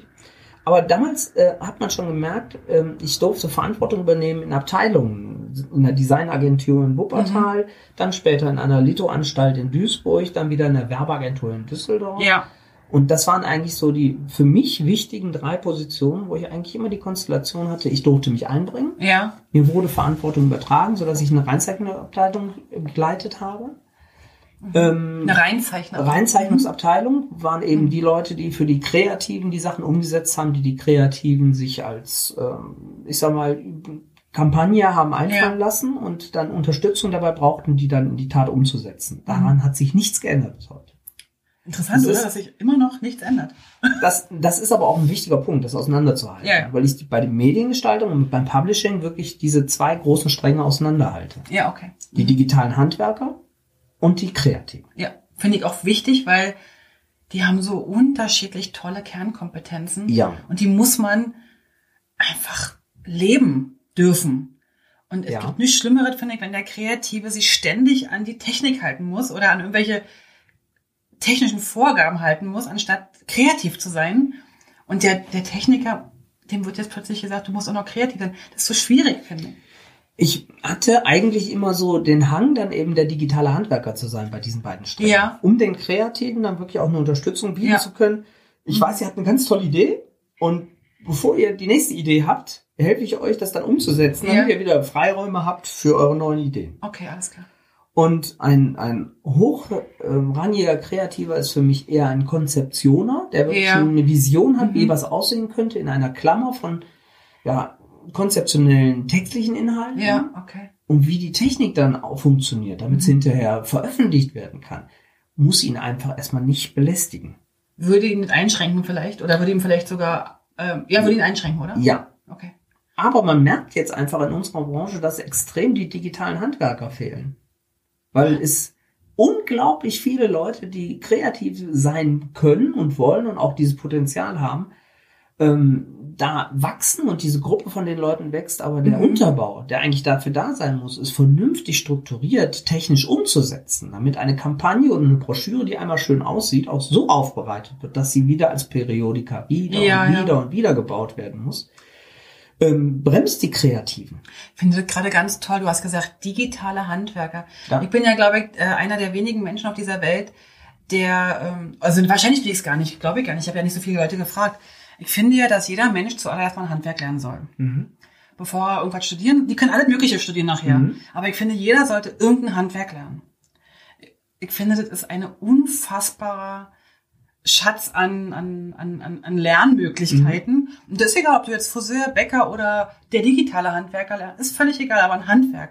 Anfang, Ende, zu Ende machen, äh, mit Kunden aller äh, Stimmungsarten sozusagen umgehen können, Projekte überblicken. Ich finde, ein Handwerk ist so ein wahnsinnig wichtiger, äh, so, eine, so eine Lebensgrundlage eigentlich, Mhm. weil wir als Familie, als Eltern, also so liegt's bei mir, nicht immer geben können, weil so viele Sachen können wir als Eltern geben, Liebe, Geborgenheit und solche Sachen, aber so ein Handwerk macht nochmal so aus so Menschen, finde ich, nochmal noch, noch mal eine wertvolle, äh, also die nehmen wie so einen wertvollen Handwerkskoffer mit sich. Also Mhm. die lernen halt Sachen zu Beginn zu durchdenken, ähm, Fehler zu machen, Fehler machen zu dürfen, zu Ende zu machen. Und deswegen finde ich jetzt gerade so wunderschön, dass, dass du sagst, der digitale Handwerker fehlt, weil ich sehe mich auch manchmal eher so als digitaler Handwerker, Mhm. aber ich wusste bis, bis jetzt vor drei Minuten nicht, dass es dieses Wort gibt. Ich finde das ganz toll. Dankeschön dafür. Ich hätte da gerne, gerne äh, ein Copyright. Absolut. Der digitale Handwerker, ähm, ganz fantastisch, weil wir haben letztens, also ich habe mich letztens erst ein bisschen versucht zu positionieren und ich sehe mich so ein bisschen als offene Werkstatt. Mhm. Also man kann zu mir kommen, wenn man Hilfe braucht. Ich kann aber dir auch zeigen, wie es geht. Aber ich kann, wenn du keinen Bock hast zum selber machen, ich kann das auch machen für dich. Mhm. Ne, diese offenen Werkstätten kennt man im Autobereich, glaube ich. So. Ah ja. Also wo du halt, weiß nicht, kennst du die? Also jetzt wahrscheinlich nicht, weil du warst bis jetzt immer in Werkstätten, wo es keine offenen Werkstätten gab, nehme ich an, ohne jetzt die äh, Marke mit den vier Ringen zu nennen. Aber ich stelle mir das so toll vor. Du, du willst an dem Auto selber schrauben, Mhm. kannst da hingehen, hast das ganze Werkzeug zur Verfügung und dann hast du jemand, der dir über die Schulter guckt und der sagt, hey, guck mal, da ist jetzt noch Öl ausgetropft, guck mal da. Oder du sagst, ah, mit dem ganzen Öl, ich habe echt keinen Bock. Komm, mach du. Mhm. So diese verschiedenen Varianten. Und ich sehe mich eher so als, als Anbieter so einer offenen Werkstatt, Mhm. weil ich mein Know-how zur Verfügung stelle. Aber der digitale Handwerker das ist auch ein toller Begriff. Aber die, ähm, das Bewusstsein, dass man sich dazu bekennt und Ja. sagt, man möchte der digitale Handwerker sein und Ja. nicht der Top-Kreative, Ja. hat mir eigentlich diese, ähm, diese Boden, Bodenhaftung eigentlich immer wieder bereitet, um zu sagen, da fühle ich mich wohl, da fühle ich mich sicher und da helfe ich auch nicht nur, sondern ich leite auch junge Menschen an ja, und wieder um den Bogen zu machen in den Firmen, wo ich angestellt Ja. war, das zu vermitteln.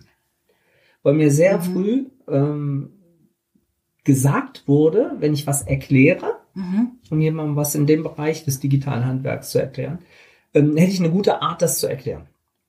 Hast du Und- fantastisch. Also du hast eine fantastische Art zu erklären. Wie auch immer, nur Ja. ich habe es dann sehr früh gehört und war für mich dann auch die, dieser Gedanke, dann Mhm. kann man es ja weitergeben und man kann dann eben, Mhm. das sehr früh ein paralleler Berufszweig bei mir entstanden, eben Schulungen zu geben. Schulungen zu. Weißt du eigentlich, woher die, also wir sind eigentlich bei der Frage abgekommen, ähm, warum du selbstständig bist. Genau, da bin ich gerade drauf, wieder dahin Ah, du bist, ah, du Ich bist, hol, gerade da Du wieder holst an, auch auf oder setze da Okay. gerade an. Ich bin ja, ich bin ja gern mal, dass ich dann so total in eine Ja. Richtung gehe. Du kennst mich. Deswegen fange ich dich gerade ein. Wunderbar. Ich wollte dich gerade einfangen und jetzt fangen wir uns gegenseitig ein. Alles klar. Also, Das heißt, dass an der Stelle ähm, der Beruf mich immer wieder dazu gebracht hat, dass sie in einer Firma war, Mhm. dann das, wirklich dann Ja. auch beruflich äh, so, so festgezogen Mhm. und gemerkt habe, ich habe wieder den Deckel, dass mir Abteilungsleiter sagen, du darfst bei uns diese Abteilung leiten. Aber äh, bis dahin darfst du entscheiden, aber was darüber hinausgeht, nicht. Ganz konkret, Ja. es ging sehr oft darum, wir sind eine Designagentur, wir machen Bildbearbeitung, aber nur im Layout-Bereich. Wenn Feindatenbildbearbeitung geben wir raus, da haben wir nichts mit zu tun. Okay. Ich wollte aber Feindatenbildbearbeitung machen. Also ist für mich das für ein, zwei Jahre okay gewesen, das dritte Jahr auch okay und ich habe ganz tolles Lob gekriegt vom Chef, immer tolle Abteilung geleitet, aber ich wollte mich weiterentwickeln. Was Okay. ich mit der Designagentur nicht konnte. mhm. Vektorillustrationen habe ich rauf und runter gemacht in den Jahren Mhm. habe ganz vielen Leuten geholfen, ihre Kampagnen umzusetzen. Ich musste aber in eine, damals nannte man das Lithoanstalt wechseln, in Ja. eine Bildbearbeitungsanstalt. Ach ja, genau. Aber die bedeuten auch übrigens. Ja, sie haben nur einen anderen Namen, Ja, ja. weil von Lithografie, wie es früher in Mhm. Stein äh, äh, gemacht wurde, Genau. die Lithografie gibt's einfach nicht mehr als Begriff. Damals bin ich zu Damen und eine Firma Mhm. in, in Duisburg da gewechselt, die es heute auch nicht mehr gibt. Aber ähm, da ging es dann um Feindatenbearbeitung. Ja. Ja, Ja. Da hatte ich nach wie vor zu der Designagentur immer noch Kontakt, Mhm. weil da auch Projekte abgewickelt ja. wurden in dieser Lithoanstalt, aber die haben dann gesagt, Mensch, wir können dich gut gebrauchen und dann bin ich Mhm. dahin gewechselt und habe auch da wieder zwei bis drei Jahre gearbeitet, Mhm. Bis die Strukturen in dem Haus auch mich als Klammer so festgefahren hatten, wo ich gesagt habe, okay, jetzt kenne ich beide Welten. Ich kenne einmal das Layouten, ich Ja. kenne einmal die Reinzeichnung, ich kenne einmal Vektorillustration. Dann habe ich da diese Bildbearbeitung Ja. jetzt mir auch angeeignet. Merkte aber auch, da waren die Abteilungen und die, ähm, ich sag mal, Strukturen so, dass sie mich gedeckelt haben in meiner Weiterentwicklung. Ja. Und habe mit diesen beiden doppelten, geballten Bissen eine Agentur in Düsseldorf kennengelernt, wo ich dann, und das war der längste Angestelltenverhältnis, was ich hatte, sechs Jahre lang gearbeitet habe. Du konntest dort deine gesamten Kenntnisse anbringen. Ja, Okay. genau. Es gab also keinen Bereich, den ich auf der Strecke dahin mir angeeignet habe, der da vernachlässigt wurde, weil es eben eine. Werbeagentur war, die sehr viel miteinander äh, Und die war nicht kombiniert so hat. groß, dass du sozusagen nur in einer Abteilung gesessen hast, sondern du konntest wirklich von allen Bereichen was machen.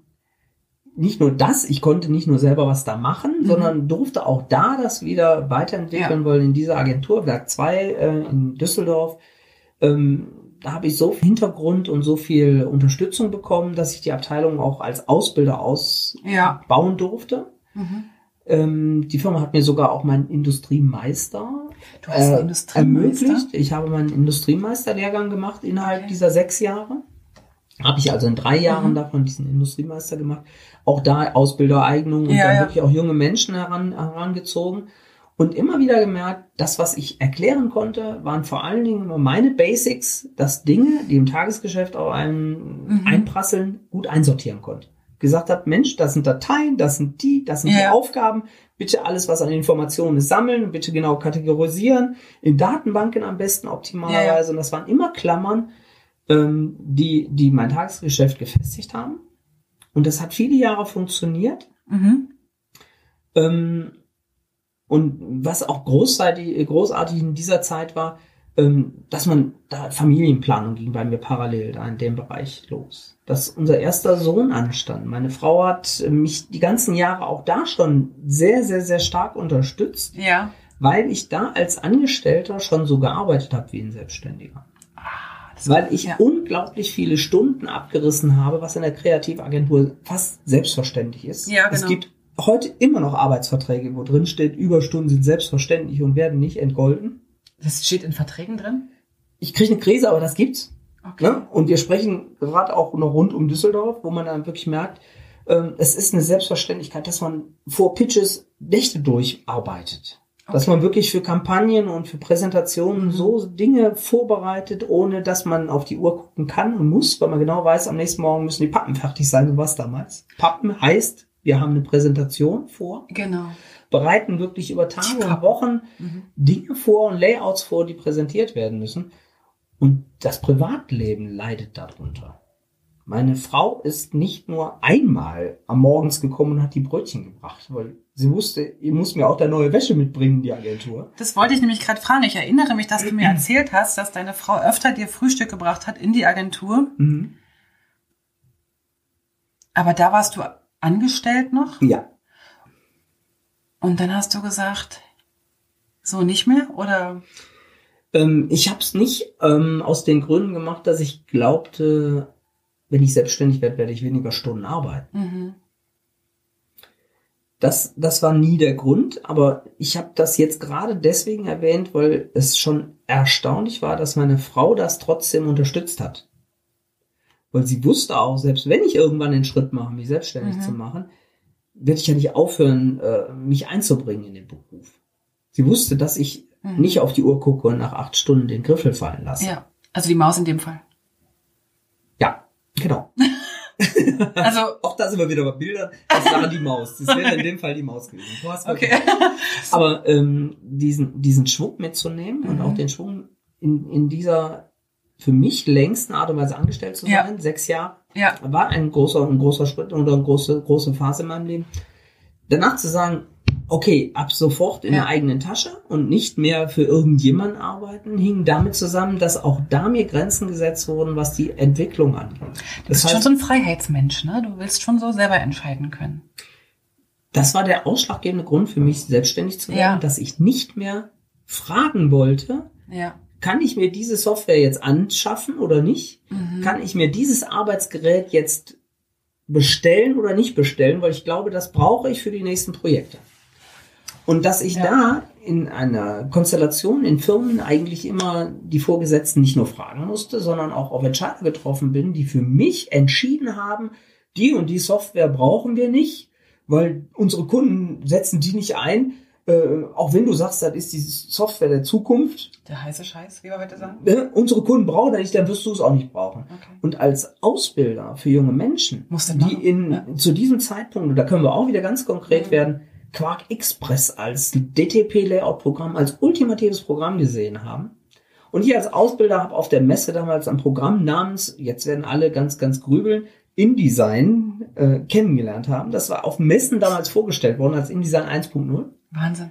Und ich hatte damals, es war wirklich vor der Euro-Umstellung. 1999 war das oder 2000, gerade so um die Zeit. Die haben meines Erachtens, wenn ich es richtig in Erinnerung habe, für 100 Euro auf der, also nicht Euro, sondern D-Mark auf Stimmt, der ersten ja. Messe. Für die Jüngeren unter uns, es gab mal eine andere Währung. Genau, vor der Währungsreform. Ähm, da haben die wirklich das angeboten und Mhm. ich habe gesagt, das ist ja total spannend und es kann ja viel, viel mehr Ja. als das, was damals Quark Express konnte. Mhm. Ähm, die Chance zu haben, Ja. ich möchte gerne dieses Programm kennenlernen und dann zu hören, nee, das wirst du nicht brauchen, weil wir haben nur Kunden, die das nicht brauchen. Ja klar. Okay. ist, ist für einen, einen Ausbilder, also mich als Ausbilder Mhm. nicht nur besonders schlimm, weil ich selber damit arbeiten wollte und es kennenlernen wollte, sondern auch vor dem Bewusstsein, ich habe junge Menschen, die ich eigentlich auf die Zukunft vorbereiten will, in meiner Verantwortung als Mhm. Ausbilder. Und auch da, das dann Riegel vorgeschoben zu bekommen von jemandem, der das über mir entscheiden konnte, Mhm. das war für mich so der Grund, wo ich ein paar Mal nach Hause gekommen Ja. bin und gesagt habe, lieber Annette, ich, ich fühle mich da einge, eingezwängt, ich muss mich befreien Ja. an der Stelle. Und Annette hat den Rücken freigehalten, hat dich gestärkt. Bis heute noch. Ja, also wenn man das überlegt, da war unser erster Sohn auf der Welt, der zweite hatte sich angekündigt und da zu sagen, so jetzt höre ich mal mit meinem Angestellten-Dasein auf und mache Mhm. mich freiberuflich äh, äh, oder werde Freiberufler. Das ist ein unglaubliches Risiko. War das Mut oder war das Verzweiflung? Ähm, äh, das, was wir auch, was mich auch sehr, sehr oft begleitet, Urvertrauen. Urvertrauen. Ja. Urvertrauen, dass man Mhm. nicht nur oberflächlich sagt, das wird schon gut gehen, Ja. Sondern dieses Bewusstsein, ich habe eine so, so innere Energie und so einen inneren, äh, ich sage mal nicht verkrampften Willen, sondern so, ein- so ein, ein, ein Selbstvertrauen in die Zukunft, dass Ja. ich weiß, das wird wirklich was Tolles werden. Okay. Und ich habe Lust, mich so einzubringen und ich, Mhm. ich bin so euphorisch. Und das, ähm, da bin ich unfassbar dankbar für, dass meine Chefin zu dem Zeitpunkt gesagt hat, pass mal auf, du willst dich selbstständig machen? Du bist bei uns so wichtig, wenn du hier wegfällst, haben wir ein Problem, wir buchen dich fürs erste Jahr. Geil, das ist ja der beste Start, den man sich vorstellt. Habe ich gerade geil gesagt? Also Schön wollte ich sagen. das ist ein, ein nochmal ein großes Sprungbrett Ja. gewesen. Und parallel dazu wirklich auch zu sagen, man merkt einfach auch die, und das war für mich immer ein Grundsatz, dass man keine verbrannte Erde hinterlässt, dass Mhm. man die Leute, die man Ja. auf dem Weg da einfach kennengelernt Mhm. hat und die man auch wirklich gebraucht hat, um sich zu entwickeln, Mhm. Zu schätzen weiß, für jeden Schritt, wie die einen unterstützt haben, Mhm. aber denen das auch nicht übel nimmt, dass die einen Mhm. irgendwo begrenzt haben. Dass man da aber einen Freiheitsschlag Ja. gemacht hat und gesagt hat, ich kann euch in die Augen gucken und ähm, man geht heute trotzdem noch mit den Kaffee trinken Ja. und äh, freut Sehr sich, dass man die sieht und man weiß, dass sie ein wichtiger Punkt auf, auf, als Station im Mhm. Leben waren, in der beruflichen Entwicklung. Ähm, weil jeder ist, hat ja einen Grund und äh, Natürlich. jeder hat wirklich was dazu beizutragen, dass man dann aber ähm, diesen Schwung genommen hat, unabhängig von der Mhm. familiären Situation, weil meine Frau und meine Söhne extrem wichtig waren und immer wieder auf mich verzichtet haben, völlig unabhängig, ob ich selbstständig bin oder als Angestellter. ja. Und würdest du sagen, dass du voll gerne selbstständig bist jetzt? Ja, Mhm. ich kann das zu 100 Prozent bestätigen, dass ich voll gerne selbstständig und selbst äh, diese Selbstständigkeit zu schätzen weiß. Und das hängt in erster Linie damit zusammen, dass ich nicht fragen muss, wenn ich mich Ja. entscheiden will, morgen gibt's was zu äh, verändern, was die Ausrichtung, die eigentlich berufliche Mhm, Ausrichtung angeht. Und damit meine ich eigentlich auch den Sinn und Zweck des Tagesgeschäftes zu, zu steuern und einzurichten. Das, äh, das selber zu entscheiden, finde ich extrem wichtig. Ich bin mir darüber im Klaren, dass das nicht immer die richtigen Entscheidungen sind. Die Man würden dir ja- aber als Angestellter genau auch, auch passieren können, oder? Man kann es, Mhm. als Angestellter kann es einem passieren, oder man ist angestellt in einer Firma, Und wo die Chefetagen falsch entscheiden. Und du wirst Fehler falsch machen. entschieden, genau. Nur dann, Mhm. dann wird man wie so eine Flipperkugel hin und her geschubst. Und es gibt Firmen, die haben das drauf und die haben es gelernt. Deswegen möchte ich nicht ja, sagen, ihr müsst alle selbstständig werden, Mhm. sondern ich bin immer ein großer Freund davon, auch zu sehen, kann ich mich da weiterentwickeln? Mhm. Und wenn ich zu einem Chef gehe, und ähm, das ist für mich auch immer damals so ein ganz, ganz wichtiger Punkt gewesen für die Ausbildung, Also wenn du jetzt einem jungen Menschen empfehlen ich, würdest. Ich will so. einem jungen Menschen empfehlen, sich Mhm. selber zu beobachten, muss ich selbstständig werden, weil das ja der, der heiße Scheiß jetzt Ja, selbstständig genau. zu sein. Es ist für mich überhaupt keine Selbstverständlichkeit. Das sehe ich Okay. gar nicht so. Mhm.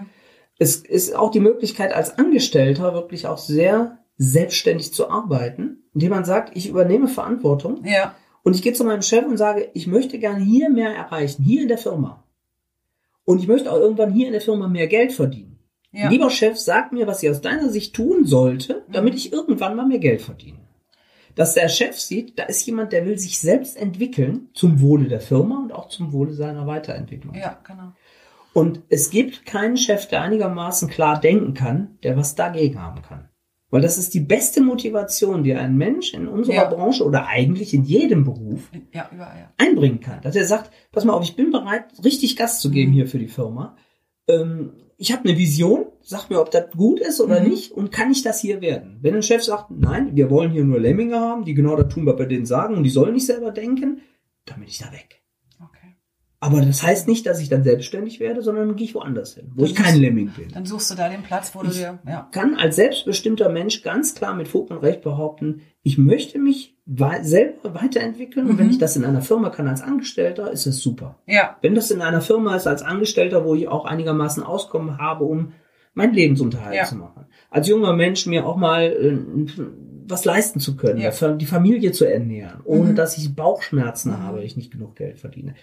Das sind alles Dinge, die müssen stimmen und die muss man auch einem Chef mitteilen können. Einer Mhm. Chefin, einem Mhm. Chef, einem, einem Unternehmensführung, um zu sagen, ich möchte mich hier einbringen, aber Ja. da müsste mir auch die Sicherheit geben, dass ich nicht äh, äh, in eine Sackgasse gehe, sondern dass ich mich weiterentwickeln darf zum Mhm. Wohle der Firma. und, und wenn du jetzt sagst, ähm, du hast es ja versucht mehrfach, nehme ich an, Mhm. und hast ja gesagt, okay, jetzt mache ich mich selbstständig, ne? Mhm. Du bist sozusagen den Weg gegangen, ohne den Chef zu fragen. Mhm. Und ähm, man kann ja auch wieder zurückgehen. Ne? Man könnte jetzt manchmal sagen, okay, jetzt habe ich zwei, drei Jahre Selbstständigkeit probiert. Gefällt mir nicht. Da gibt's ja auch noch Umstände, die einem vielleicht nicht so passen. Mhm. Du hast natürlich das große Glück, dass du jetzt eine, äh, deine Frau auch noch ähm, die Finanzen voll im Griff hat, Buchhalterin ist. Buchhalterin, ne, ist sie? Oder? Ja, Also da hast du natürlich eine beim Steuerberater. Mhm. unfassbare Hilfe. Also die würde ich mir manchmal wünschen. Mhm. Also da, nicht deine Frau, sondern grundsätzlich eine. Doch, meine Frau kann man sich immer wünschen, also, aber ich gebe sie nicht jetzt. Okay, da, da gebe ich dir auch wiederum recht. Alles klar. Alles klar. Ähm, also man kann ja auch sich selbstständig machen und dann, wenn man merkt, okay, äh, so ein paar Strukturen finde ich doch ganz gut, Mhm. dann geht man halt auch wieder in ein Angestelltenverhältnis oder also ich glaube, da ist heutzutage wirklich der Weg für alle irgendwie immer offen in alle Richtungen. Ja, ich meine, man kann es ja, es ist kein Geheimnis, ich bin 50 Jahre alt. Das heißt nicht, dass ich morgen aufhöre zu arbeiten. Das, ich kann nicht sagen, ob ich in zehn Jahren nicht gezwungen bin, mal wieder ähm, als Angestellter Ja. zu arbeiten. Ich habe nicht vor, in zehn Jahren noch so viel zu arbeiten, wie ich heute arbeite. Mhm. Und ich habe nicht vor, nochmal jemals in ein Angestelltenverhältnis zurückzugehen. Das ist aber meine eigene Einstellung zum jetzigen Zeitpunkt. Ja, ja, klar. Also die Gegebenheiten können irgendwann sich ändern und dann kann es auch anders sein. wenn eine Firma mir ein Angestelltenverhältnis äh, anbietet, Mhm. wo ich ähm, das Geld verdiene, was ich brauche, Ja. um mein Tagesgeschäft mit einem guten Gefühl auch abwickeln zu können, wo ich diese Freiheiten habe, und das ist mir Mhm. viel wichtiger, Mhm. dass ich sage immer, ich habe eine neue Technik entdeckt und ich habe jetzt einen Wink gekriegt, dass die und die Software gut ist, die müssen wir uns anschaffen, um dich ja weiterzuentwickeln. Das wäre mir viel wichtiger, als zu sagen, in welchem Arbeitsverhältnis arbeitest du Nee, ist klar. dass dieses Selbst, äh, diese Selbstentscheidung eigentlich da ist, das selbstständige Arbeiten. Ob Mhm. das in der Klammer, du hast ein Angestelltenverhältnis Ja. oder ein freiberuflichen Verhältnis, ist mir nicht so wichtig, aber dieses selbstständige Arbeiten Ja. selber, das ist mir extrem wichtig. Würdest du sagen, so als Unternehmungs-, als, als, als selbstständiger Tipp oder so, ähm, dass es, oder, oder nee, nee, würdest du sagen, das ist vielleicht die falsche ähm, Formulierung, ich fange nochmal anders an. Für mich ist es so, dass ich festgestellt habe, irgendwann als Selbstständige, und ich bin ja nun auch schon das eine oder andere Jahr selbstständig, dass ich so mehr als 30, 35 Prozent Jahresumsatz nicht, also nicht überschreiten will pro Kunde. Also könntest du damit mitgehen? Dass du mindestens die Sache so Das auf drei, vier, fünf Schultern. bedeuten, dass du nicht mehr als vier oder fünf Kunden hast, wenn du die alle für 30 Prozent Nee, hättest. nee, ich will nicht mehr als 30 Prozent pro Kunde. Okay, also ich nicht so jetzt auch noch- Schwerpunkt. Nee. so? Also ich hatte im allerersten Jahr meiner Selbstständigkeit, als ich in die Schweiz kam, Mhm. also vorher war ich ja auch schon äh, viele Jahre selbstständig, aber als ich in die Schweiz kam, war ja so ein bisschen die Frage, was wird jetzt? Meine viele deutsche Kunden wollen die mich noch? Und also da war so ein bisschen, da habe ich das große Glück gehabt, dass ich einen Auftraggeber hatte, der mich das ganze Jahr, ich sag mal so vielleicht 60, 70 Prozent über immer gebucht hatte. Mhm. Das war für mich wunderschön, war ein ganz toller Start, Mhm. dass ich sozusagen wie mal ankommen konnte mit den ganzen Sachen, die man sonst noch in einem neuen Land machen muss. Aber ich habe dann relativ schnell gemerkt, also eigentlich schon im Laufe des Jahres, Achtung, Achtung, jetzt wird's gefährlich. Ist auch sehr bequem, ne? Wenn du deine Mail kriegst, kannst du dann und dann da und da sein.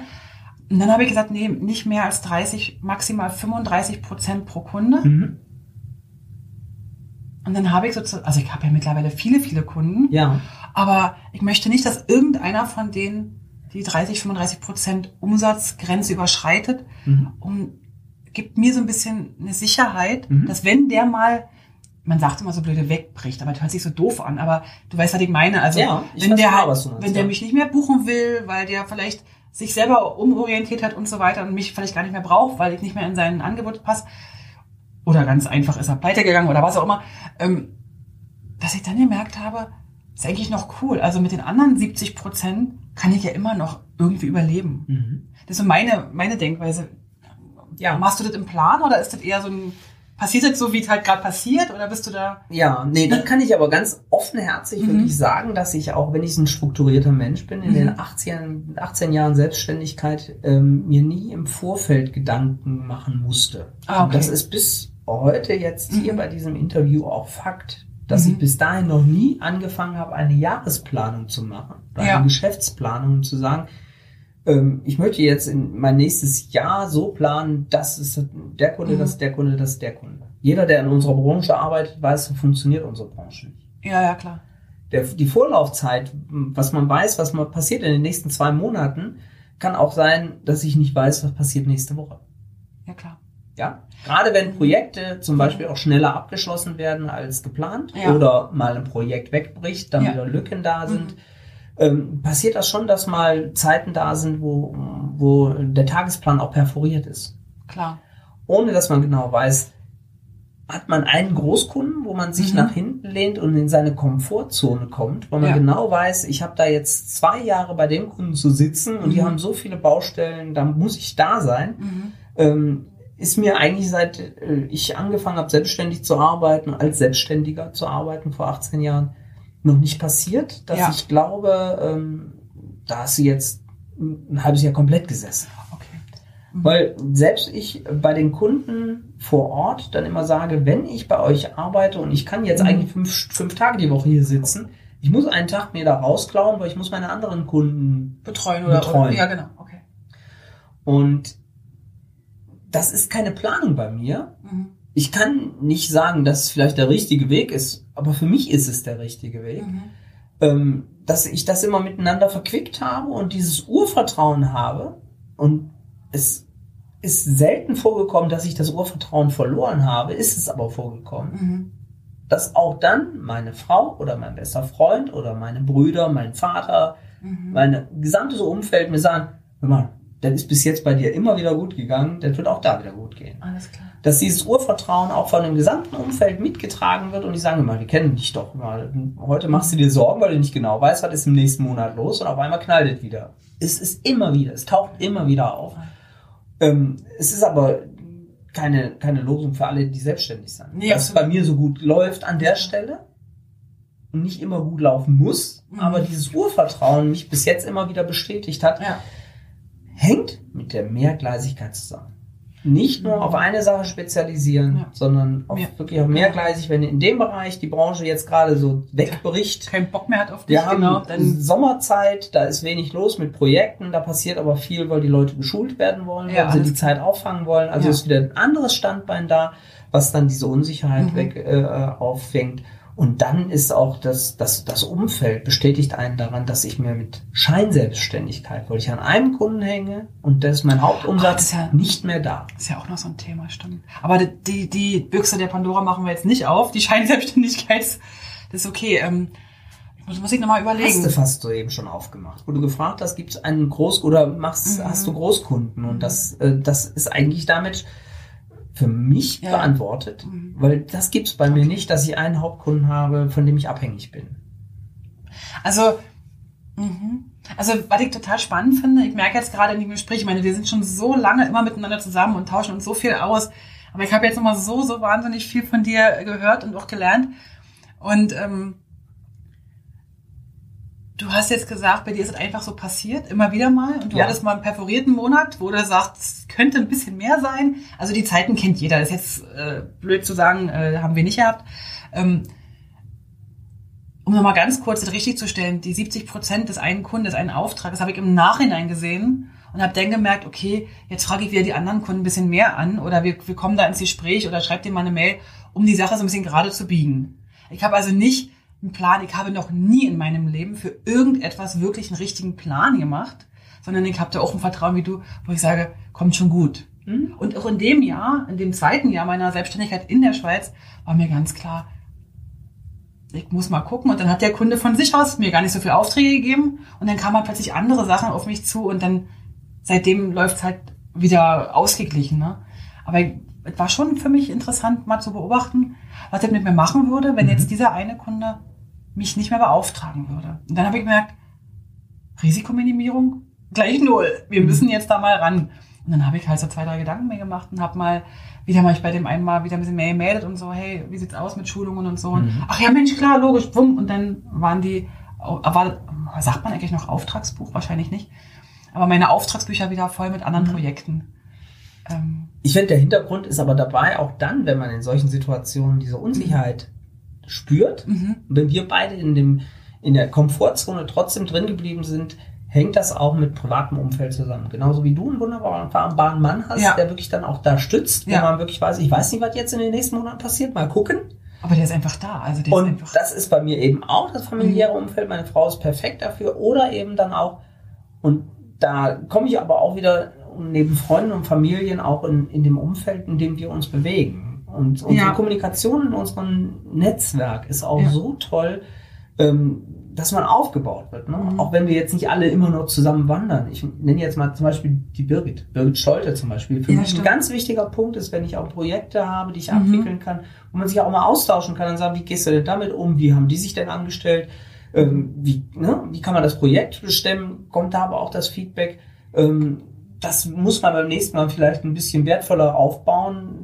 Da, da, da passiert auch, ähm, ich sag mal, so eine, so eine Sicherheit, die im Projekt und auch im Umgang mit Kunden Mhm. manchmal ausgetauscht wird, die nicht nur technisch basiert ist, sondern auch Erfahrungsaustausch. Wie geht man da unternehmerisch mit um? Ja? Und das, glaube ich, da- das kann man nur auf Augenhöhe machen, Ja. indem keiner sagt, ich habe die Lösung für alles. Ich weiß genau, wie es läuft. Hört mir zu.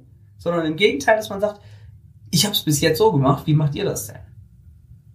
Und das finde ich, ähm, das wächst mit allen Menschen, die man auf Augenhöhe mhm. ähm, antrifft und wo man den Leuten auch sagen kann, ich bin kein Herrgott, auch wenn es bis jetzt gut bei mir gelaufen ist, ja. würde ich mich nie auf eine Situation einlassen, wo ich sage, ich zeige euch jetzt mal, wie es geht. Das kann ich nicht, weil ich selber mir, Gott sei Dank, ja. das finde ich auch gut, mich selber immer wieder in Frage stelle. Mhm.